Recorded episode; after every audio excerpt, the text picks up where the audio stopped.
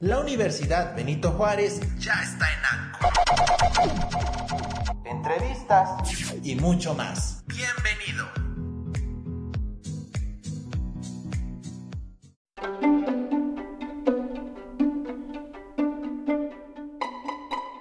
Hola, ¿qué tal? Muy buen día chicos. Vamos a comenzar ahora, dentro de esta unidad número 2, a tocar el tema de los procesos psicológicos superiores contrapuestos a los procesos psicológicos básicos que estábamos revisando o elementales que estuvimos revisando en las últimas tres semanas. Bueno, pues simplemente es creo que importante que revisemos cuál es la diferencia entre los básicos o elementales y entre los superiores. Recordemos que los procesos psicológicos básicos pues tienen que ver con atención, percepción y memoria, que de cierta manera son características o habilidades que están compartidas por muchos animales, ¿no? Eh, también eh, de forma rudimentaria, pero también existe memoria en los gatos o en los perros. También hay percepción en, pues, en los peces, en los caracoles y atención en los tigres, en los leones, es decir, en diferentes especies de animales.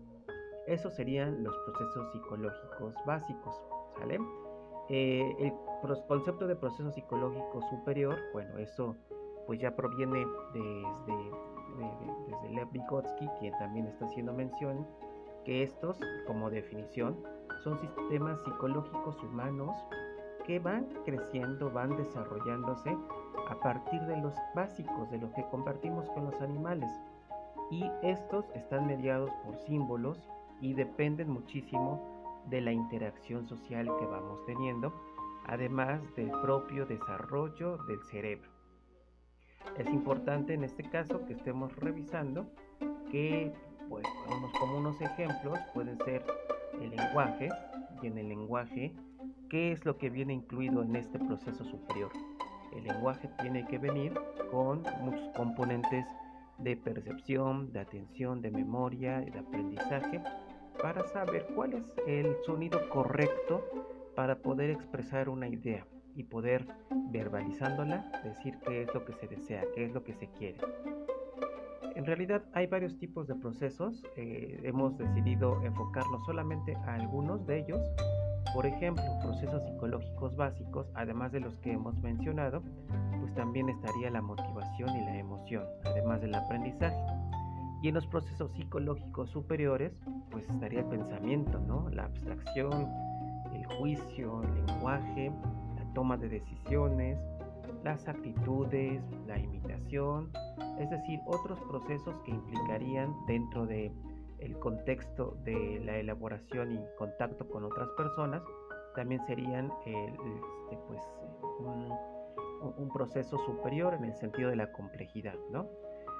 Nosotros nos vamos a enfocar a dos especialmente, ¿no? dos procesos superiores, que en este caso va a ser el pensamiento y el lenguaje. En esta ocasión vamos a abordar el tema de el pensamiento. Así que vamos a empezarle. Ok, ¿qué es el pensamiento?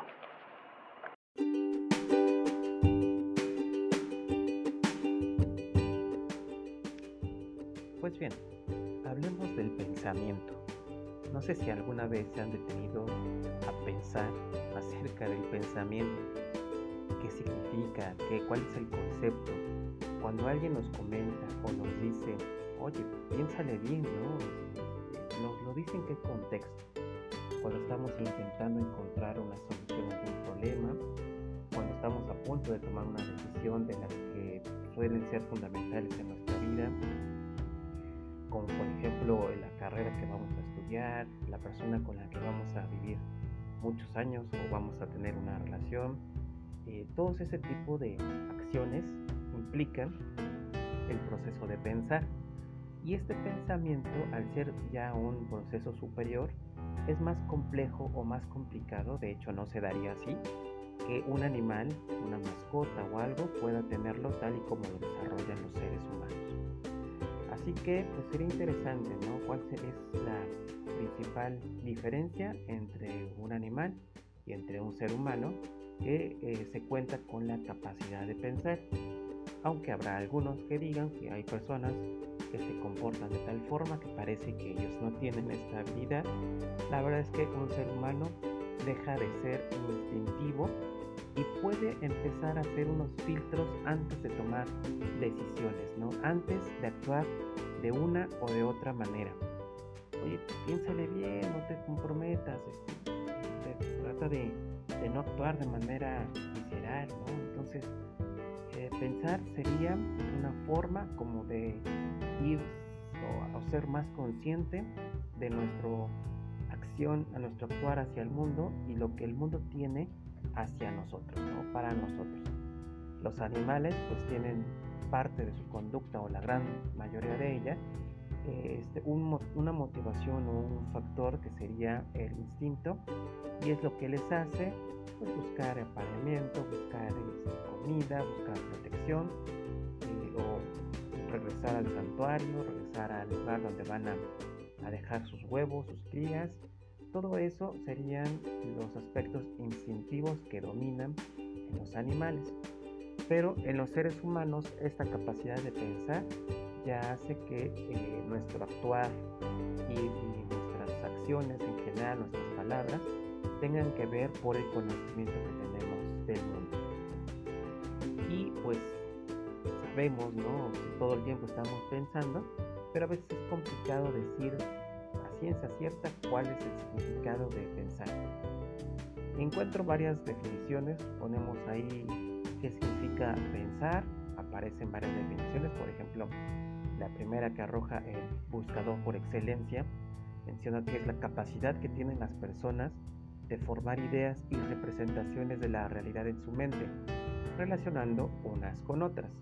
Entonces, pensar en este contexto de esta definición sería tener un mundo pequeño o una personalidad de alguno de los padres en nuestra cabeza y lo estamos de esa manera pues estamos tratando de representarlas en nuestra mente podríamos decir que es el uso consciente o inconsciente de la información para crear otra información que le sea útil a la persona así que primero para pensar necesitamos conocer o tener más información y esto pues, puede llegar a ubicarse tanto en las ideas como. Toda la información que tenemos en nuestra memoria es la que va a ser el respaldo para formar estos esquemas de pensamiento que nosotros llegamos a tener. Así que el aprendizaje en este contexto pues sería lo, eh, lo principal dentro del pensamiento. Em, bueno, pues en muchas otras situaciones también esta información pues es la que necesita el pensamiento para que se pueda dar.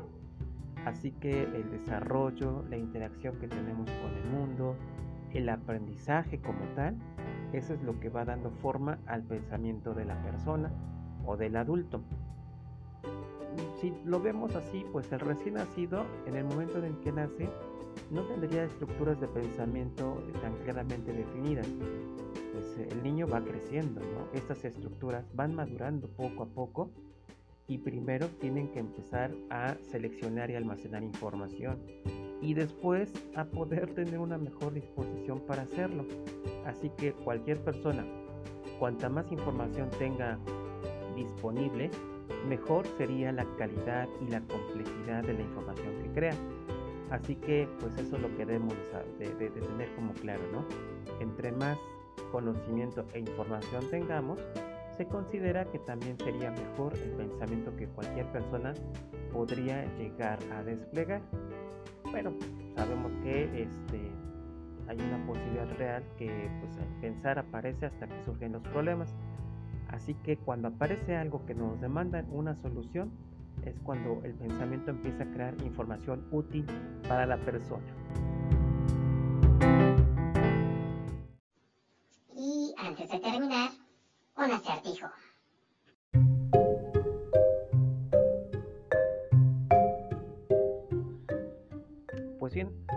Vamos a terminar con esta grabación, con este problema o con esta dificultad digamos que vamos a utilizar la información que ustedes tienen de sus experiencias previas para poder generar una información diferente. esta sería eh, un problema, un acertijo, el cual indica que tú eres una, una persona de campo, un granjero, agricultor, que eh, pues tiene que pasar un río eh, acompañado de pues, un, lobo, una gallina y una bolsa de maíz. Sin, embargo, el bote que te puede llevar al otro lado de la, del río solamente puede llevar a dos de ustedes, incluyéndote a ti. Así que solamente puedes llevar subirte tú y llevar a uno de estos tres, ¿no? Del lobo, de la gallina y del maíz. La cuestión es conseguir que puedas pasar a todos, a todos ustedes cuatro al otro lado del río sin que el lobo se coma la gallina y sin que, sin que la gallina se coma el maíz. Tomando en cuenta lo que conoces, lo que sabes y estas indicaciones, ¿cuál sería el procedimiento para conseguir eh, pues superar esta, esta dificultad de esta persona, de, de ti, ¿no? dentro de este acertijo. Bueno, pues lo que vamos a hacer ahorita, salvo que ya conozcas el juego, pues lo que tú vas a hacer es tratar de ir asimilando la información que acabas de recibir.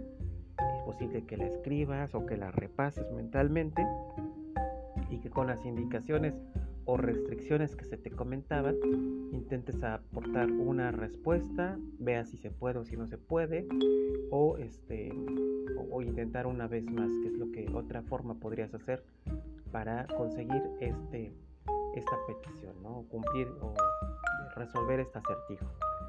Bueno, pues vamos a dejar hasta acá este, este audio, este podcast. Para todos los alumnos del OBJ nos estaremos viendo en la clase síncrona en la que estaremos discutiendo un poquito más de este acertijo, cómo lo resolvieron y lo más importante aún, cómo no lo resolvieron, cuáles fueron los primeros pasos que siguieron para dar una respuesta y después se daban cuenta que no era la adecuada, que no era la que solucionaba esta dificultad. Eso lo veremos en la clase eh, en la que estaremos todos conectados, síncrona. Y pues mientras tanto terminamos este podcast. En la siguiente semana, pues el siguiente proceso psicológico superior que estaremos abordando, además del tema ya que tenemos en esta ocasión del pensamiento, será el lenguaje, la formación del lenguaje. Muchísimas gracias y nos vemos pronto.